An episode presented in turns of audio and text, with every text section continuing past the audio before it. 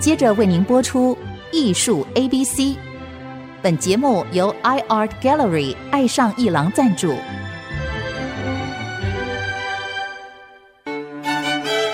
Appreciation, buying and collection。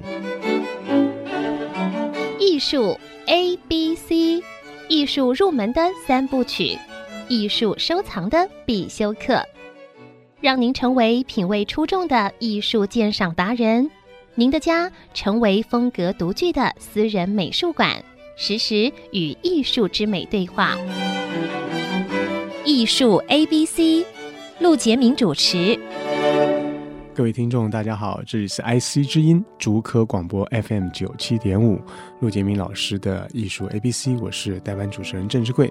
我们今天要谈一个展览，在故宫博物院很有意思，叫做《草虫捉迷藏》，它的英文叫做 Hide and Seek。Insects 就是 insect 那些虫啊，要躲迷藏。那么这个展览呢，从七月就开始了，所以大家放暑假的时候，七月六号就可以看了，呃，一直要展到呢九月二十五号，过了中秋节，它还会有呢。我们现在播出的时候已经是九月初了，其实呢下礼拜就要中秋节了。可是呢，大家不会想到立秋之后。过了处暑，在中秋之前呢，其实呢，有些昆虫啊还在活跃，因为在台湾的亚热带，我们不要说这个，就算大陆气气候都有秋老虎，对不对？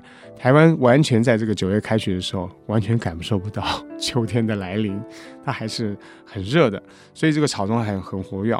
我们要讲这个展览，它就是关于一个昆虫的展览。昆虫展有什么好看呢？其实啊，古人啊怎么画昆虫、看昆虫，它除了虫，还有鸟。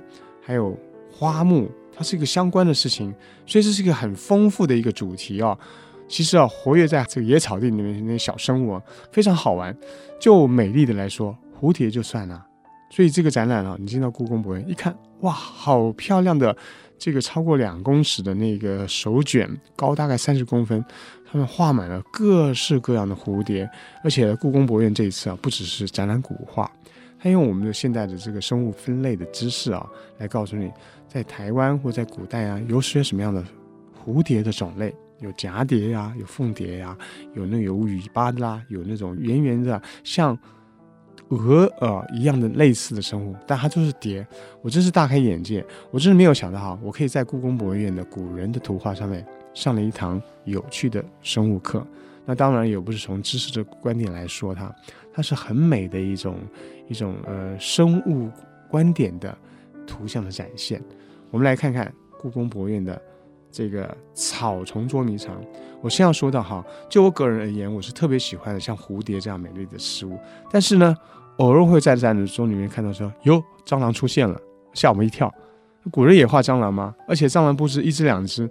我们如果有兴趣，大家可以先上这个故宫博物院的网站啊，也或者是他们的 FB。Facebook 去看一看说，有的研究员啊，或者故宫的那些导览的小编啊，很有兴趣把一只一只蟑螂抓出来了。当然，他们不是画这个一一整张画都是蟑螂蛮吓人的，而是在许多图画之中，在某个角落出现一下这样的生物，你看起来蛮可爱的。它不要真正从画里面爬出来就行了。来，我们来看看，在这一次呢，我觉得哈，在这个呃夏天大家放暑假的时候，不过我们播出的时候暑假已经结束，大家要上课了。那可是呢，台湾的这个气候呢，还是一个昆虫啊，呃，动植物活跃的季节。大家会看看古人如何去画这些虫，带什么心思呢？其实啊，有意思的是，所谓绘画这件事情啊，它有好几个不同的功效，或者带给人们的目标而言。我们知道，画画这件事情啊，是画真或者画像呢。它有程度上的差别，但是对于一般的欣赏者来说，他感到生动，那是对了。生动就是跟真也跟像有关系。那么古人如何画草虫呢？有一件事情你们可能不会想到，就是呢要把真正的一模一样大小的蝴蝶画在画上面。那么要怎么样让它纤毫毕露呢？那么你用的工具啊，不管是你的毛笔啊，你的这个。呃，色彩啊，能够显现它的细节呢，有一个东西是非常重要的，一般人应该很少想到，就是你用纸张来画，可能效果不够好，不是不行哦，效果不够好，那可以比较写意。你要画的写真，要画的像呃螳螂的脚啊，啊细细的脚，它的头上的触须啊，或者蝴蝶的触须啊，它身上的斑纹啊，它的形态啊，它的甲尾啊，它的身躯上面的呃节理纹路啊，你要画的让看着画的如如在目前呢、那得用一个特殊的材料来画它，这个材料就是丝，而不是纸张。我说的丝呢，就是，呃，有的人会有丝巾，对不对啊？有人会穿丝质的衣服，就是那个丝。古人呢，非常早以前的古人，在造纸术出现之前呢，纺织品是先出现的，而且有一种纺织品是非常贵重的，除了羊毛啊或者麻呀啊这些材料之外，最贵重的材料就是丝了。丝。它不仅是非常细致，由产土丝的丝来织成，并且呢，它非常的柔韧，它柔可是很韧。这个织成一块纺织品的丝呢，在很古代的时候就发展出来或运用出来绘画的媒材。这个媒材就是让画家画在丝上面，它有两个条件。第一个条件就是丝呢织造的非常缜密。它不像纸张碰到水，有时候一撕就破了。它可以经得起你去拉扯，当然我们不是故意要拉扯它，而是说它有柔韧的材质性。如果你把它崩开来，它就像今天的夕阳的油画一样，它会变得非常平坦。你甚至轻轻的拍击它，会有一点弹性出现，就好像绷一张骨皮一样。那么这个绷起来的丝呢，你在上面呢，如果你上了胶，这个胶。它是避免你后来上的颜料会渗透到背面去的。这个胶呢，是一个动物胶，你可能还上一些矾，让它坚硬一点点，你的水更不容易透到背面了。这首诗呢就经过处理，上了动物胶，上了矾之后呢，它成为一个接近接近哈防水，但还是能吸水的的一种材料，而且它非常的缜密。这个时候你就可以。描绘非常细致的细节，请问，在中国的古画之中，论山水、论人物、论花鸟、论鱼龙、论草虫、论蔬果、论呃种种种种的题材，请问什么样的题材需要最细密的小描写呢？就是今天的草丛捉迷藏的草丛，所以能够把草丛画得最细致的。我们所依赖的材料就是丝，或者古人讲绢。因此我们在故宫看展览的时候，有时候呢，你会在旁边一个小小的说明台看到，就说“绢本设色”，就是说这个画的版本啊，它是纸本的啊，本就是版本或者本，它就是这个东西的材料的称呼。它是画在纸上的，我们就称之为纸本；如果在绢上面画的，我们称之为绢本。绢是什么呢？就是丝嘛，就是丝织品。绢本设色，设就是设计的设，就是在上面呢经营布置，画上了颜色。也就是说，在绢上面画的这个景物啊，不管是从这个鱼虫啊，然后翎毛啊，或者是山水，我刚用的有点术语，或者我现在换成白话文，就是你画风景啊啊，或者画人物啊，画这个草丛啊啊，你画这个植物啊，画花朵啊，这些东西呢。你在绢上面画呢，它要有两个特色，让你的描绘的笔致呢、笔调呢，可以非常的细致，因为它是一个极为缜密的纺织品所织成的嘛。第二点呢，你可以上比较浓的、比较艳的、比较厚的颜色，因为这个绢本呢，它承受得了，它能够承受颜色，在西方叫做承受颜色的这张纸啊，这块木头啊。这一张绢呢，它叫什么？叫 support，在在西洋人叫做支撑的材料或者承受颜料的那个表面，它叫做 support。我们中国就不讲那么啰嗦啊，我们就说绢本。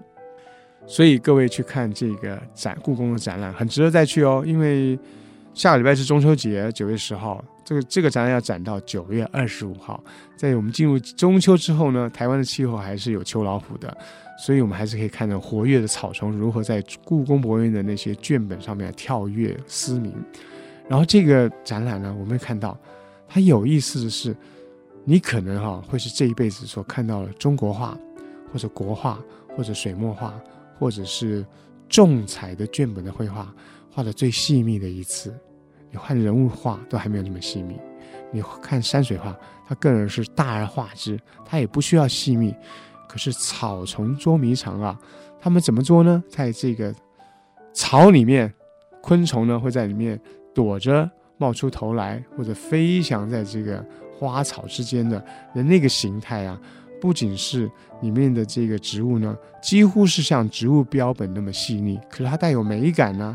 它的各种形态不是为了解剖，不是为了要把它的这个生物特征画出来，而是带有构图，带有动态，带有节奏性，铺陈在一张一张的册页啊，有时候是画在方方的册页上面。有时候是画在扇面的上面，就像一个团扇，圆圆的扇子啊，夏天的扇子啊，它上面画了几只草丛，你觉得哎，好像扇起风来，特别的具有一种临场感和真实的效果。有时候，这就是我特别要介绍的，画在长卷上面。这个长卷呢，就是展开来可能有两公尺啊，有时候三公尺啊，或者一公尺半啊，是有这么大的宽度。那高度呢，可能是二十五公分啊，到三十五公分都有。那么这种长卷呢，就可以绵延的把从右边看到左边，好像有一种时间的流程，好像你的镜头，这个摄影机平移这个左右到左的这个视野呢，看到许多蝴蝶啊，在那个花草上面翩翩飞舞呢，然后这个双双的这个对月啊，很有趣的奇景。我们先休息一下，待会儿再来谈草丛如何捉迷藏。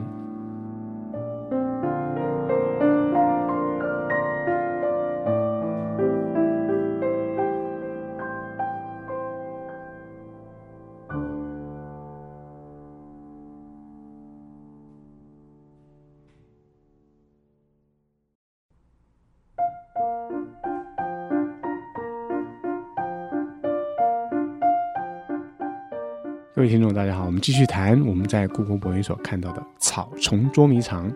在这一次展览里面呢，其实呢，在一进去展厅啊，之前有一个长廊，这个长廊呢，带有三组画作，大概就是南唐的徐熙所画的花卉草丛。至于这个人名呢，我们就不用记太多，因为它你只要进去看到，发现一个长卷。不那么长，但是算是长卷，或者卷上面的画了蝴蝶啊、蜻蜓啊、螳螂的，就是草丛里面的那些小蟋蟀啊、小蝴蝶那种飞在空中的很有趣的奇景。这个人很有名，叫徐熙。但是呢，今天我们只要是在大概唐宋以前的画作，有很多呢是相传下来的的这个定位，我们不太确定他是不是谁的。依据画风啊，依据这个流传的这个。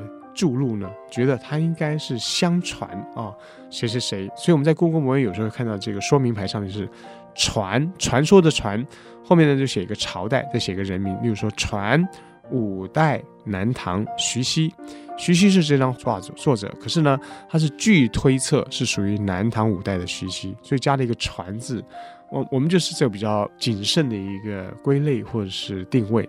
就比方说，按照风格呢，应该是这个人；按照注录，可是他，可是不是完全确定呢，或者说他的这个可信度的百分比呢，可能是百分之八十、百分之二十，我们就有个“传”这个字。当然，可信度会比较高一点，才会用这个人名。所以呢，我们在故宫博物院有时看展览啊，会想要看它的标题啊，看它的内容啊，看它的说明呢。它在图说卡就通常在右边，因为我们中。中中国绘画的看法是从右边往左边看嘛，我们的书法的写法也是这样子的。那么在右边的图书卡后面会说，传南唐的徐熙花卉草丛，或者呢，传宋代的钱玄蝴蝶图。我们就特别来看一看，就是在这个第一开始的这个走廊里面呢，会有一些比较长的长卷上面呢，有一些图册。我对于其中呢。钱选所画的蝴蝶的册页特别感兴趣，因为呢，它的它是这个方方的一一张图，它的左边呢却有题诗，用来赞美，用来做一个注脚，或来诗画相和。那通常这种做法就是有一张画，我们已经传世，能够欣赏了，我们请名家品鉴，他看了以后觉得啊，这张画真好，这张画呢，或者这一套画呢，四张、五张呢，六张呢。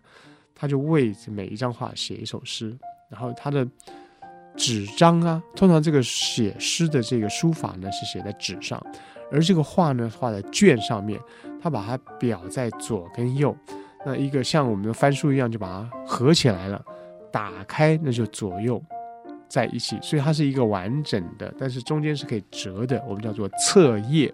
册呢，就跟我们讲读书的那个册一样，书册的册。那么打开来就是一个跨页，好像一个书册的跨页一样，我们称之为册页。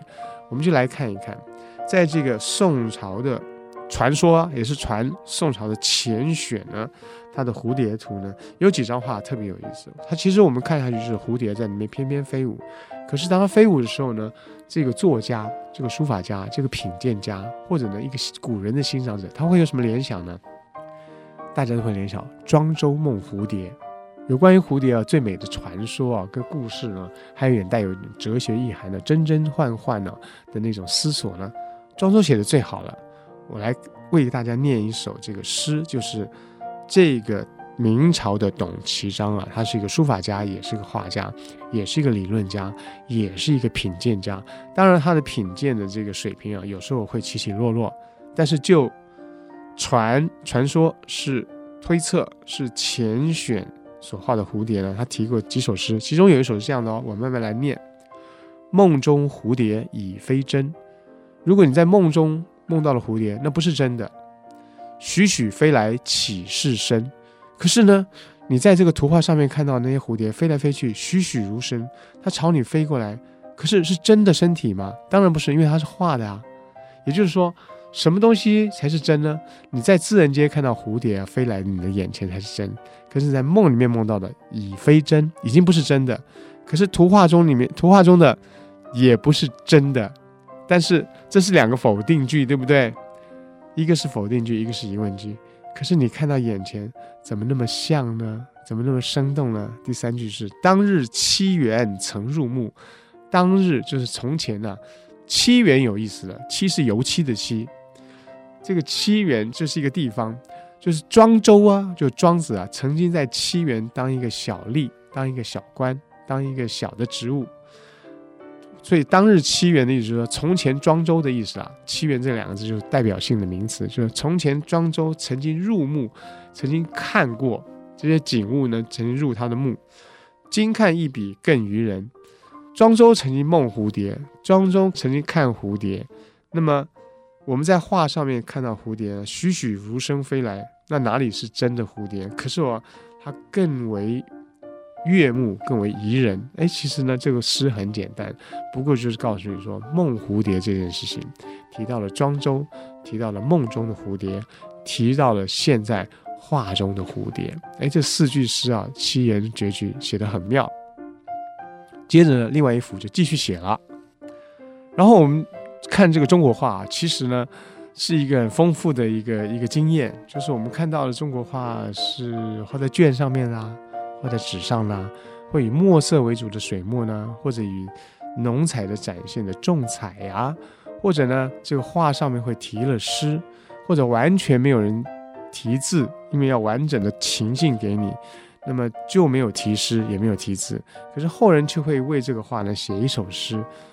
然后用一样大的纸张把它裱在一起，所以你展开这个跨页的时候，你会看到诗跟画还有书，并且呢印章作为佐证。还有呢这些画作呢，它始终带一点书法的题字。在这个唐宋之后呢，文人呢会为它题跋。所以我们看这个中国的书画，有时候呢是一个很有文学性的。一一一个享受的历程，并不只是说像我们看今天的西洋的画展啊啊，各个画廊博览会的展出，就是一张画挂在墙上，它说明文字呢，不管再多再少，它就是一张画，在上面不会有一些固定的形式啊、题字啊、盖章啊，或者有很多诗文在上面。有些诗呢，对于今天我们来说，阅读上还不是那么顺。顺畅，它有时候用一点典故啊，有时候有一点文言啊，我们不太那么接近了。但如果我们有点耐性啊，有点时间的话，读一读旁边的诗，你会觉得这是中国这个书画的趣味，这是属于我们文化很特殊的一面了，并且慢慢慢慢会浸润其中了，很有意思。我看这个故宫的书画，常常啊会流连忘返，就是不只是看画本身，诗书哦，它也有它的魅力存在。我们再来谈另外一首诗。那么又是另外一张画，也是画的是蝴蝶飞来飞去。其实啊，说来说去，这些画作就是蝴蝶飞来飞去，啊，有各式各样的蝴蝶。你从这个生物的观点，你会产生很大的乐趣。那么那个种类啊，那个形态啊，那个并飞的姿态啊，都很有趣。那么可是诗人写来有他的观点跟趣味。例如说，有一首诗是五言绝句，他说了：“秋晚郊原外，秋天的傍晚啊。”或者是晚秋哦，秋晚有时候讲的是傍晚，有时候说是晚秋。晚秋不就是我们说过了中秋节之后的时间吗？啊，郊原外就是乡下这个乡下的地方郊外，闲花开似春，明明是晚秋，那个花哈、开得像春天一样的茂盛，这不就是像台湾今天吗？我们在说秋天还有夏天一样的那个热太阳、秋老虎出现，那我们的四季都有花开啊。所以我看这个就特别有感受啊！秋晚郊原外，闲花开似春。这个花哈、是闲的花，请问有什么花是闲的花啊？很悠闲的花吗？其实是作者本人的观点说，哎，我就是很不经意的看到了花开得像春天一样茂盛，是他自己不经意，他却说人家的花是闲花啊。其实。每每每一丛花，每一朵花，自己都开得很很愉快啊，很很用力气啊。但是这是有闲情的眼睛看到，就是闲花开似春，多情双粉蝶。这个蝴蝶身上有粉，对不对？有鳞片，有灵光，那么是双双而飞啊，就看起来就特别多情。就也就是说，这个也是诗人之眼，看出多情的感觉。多情是双粉蝶，恋恋自相亲。恋恋就是恋眷、恋爱，因为他们彼此相迎的飞来飞去嘛。那相亲相恋，这其实也是很简单的感觉，就是写诗的人眼里看到的是花开得像春天那么茂盛，可是它的时节已经是晚秋。这个时候呢，蝴蝶们呢双双啊迎舞呢。恋恋相亲，这也是一个很白话的一个感觉啊。所以呢，不妨啊，我们看画的时候也看看旁边的诗文，看能不能解读一下。其实不不过是七言绝句、五言绝句。那么这个钱选所画的蝴蝶非常动人。在他旁边呢，还有一个画家，叫清朝的画家，叫做于醒。醒就是吾日三省吾身的省，就是反省的醒。于醒画的有趣了，百蝶图，这也是个横的，超过两公尺。哇，太精彩了！一百种蝴蝶，一百只蝴蝶，那要怎么画呢？他观察能力，他的这个收集的这个样本，他他描绘的这个这个版本，那太丰富了。所以呢，看这个草丛捉迷藏啊，我光到进到第一个大走廊就被他迷住了。根本个人看展览，其实是把自己的感受。自己的观察、自己的记录，还有自己某一些特别喜欢的细节的部分呢，稍微说一说，希望能感染带感染力啊、能够铺陈出来。希望大家看听了我们的这个广播，哎，有兴趣再去故宫看一看这个草丛捉迷藏。它从七月六号就开始展了，整个暑假要展到我们开学之后的九月二十五号，中秋节是九月十号，之后呢还有两个礼拜可以看，大家把握机会哦，看一看中国古人怎么样把。蝴蝶把草丛画的栩栩如生啊，它的笔法，它的色泽非常的动人。好，我们下回再来谈特别的展览。